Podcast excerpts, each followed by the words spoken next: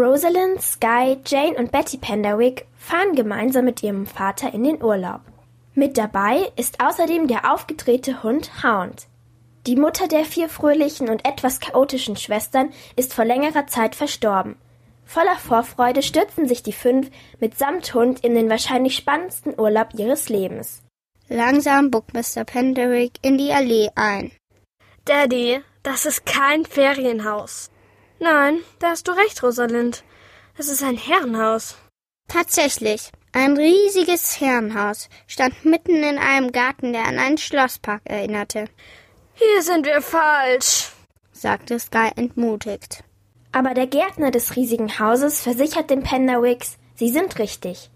Die Schwestern erkunden das unbekannte Anwesen, beziehen die Zimmer und merken plötzlich, dass die fünfjährige Betty fehlt. Sie ist die jüngste der vier Schwestern. Heimlich hat sie sich aus dem Haus geschlichen.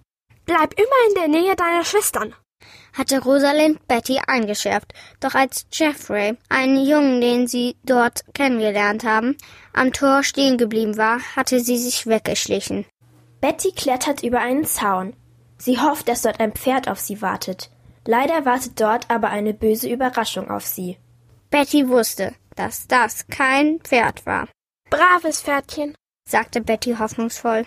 Der Bulle schüttelte den Kopf mit den Hörnern und stampfte mit dem Fuß auf. Ob die drei restlichen Penderwicks der fünfjährigen Betty noch rechtzeitig zu Hilfe kommen, erfahrt ihr, wenn ihr das Buch lest.